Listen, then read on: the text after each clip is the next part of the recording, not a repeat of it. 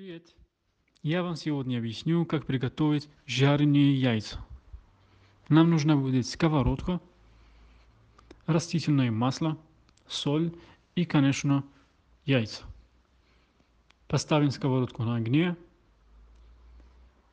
наливаем масло, примерно ложку. Подождем, пока масло нагревается. Разбиваем яйца добавим соль, сколько надо, закрываем крышкой и подождем примерно 2 минуты. Вот и яйца готово. Приятного вам аппетита!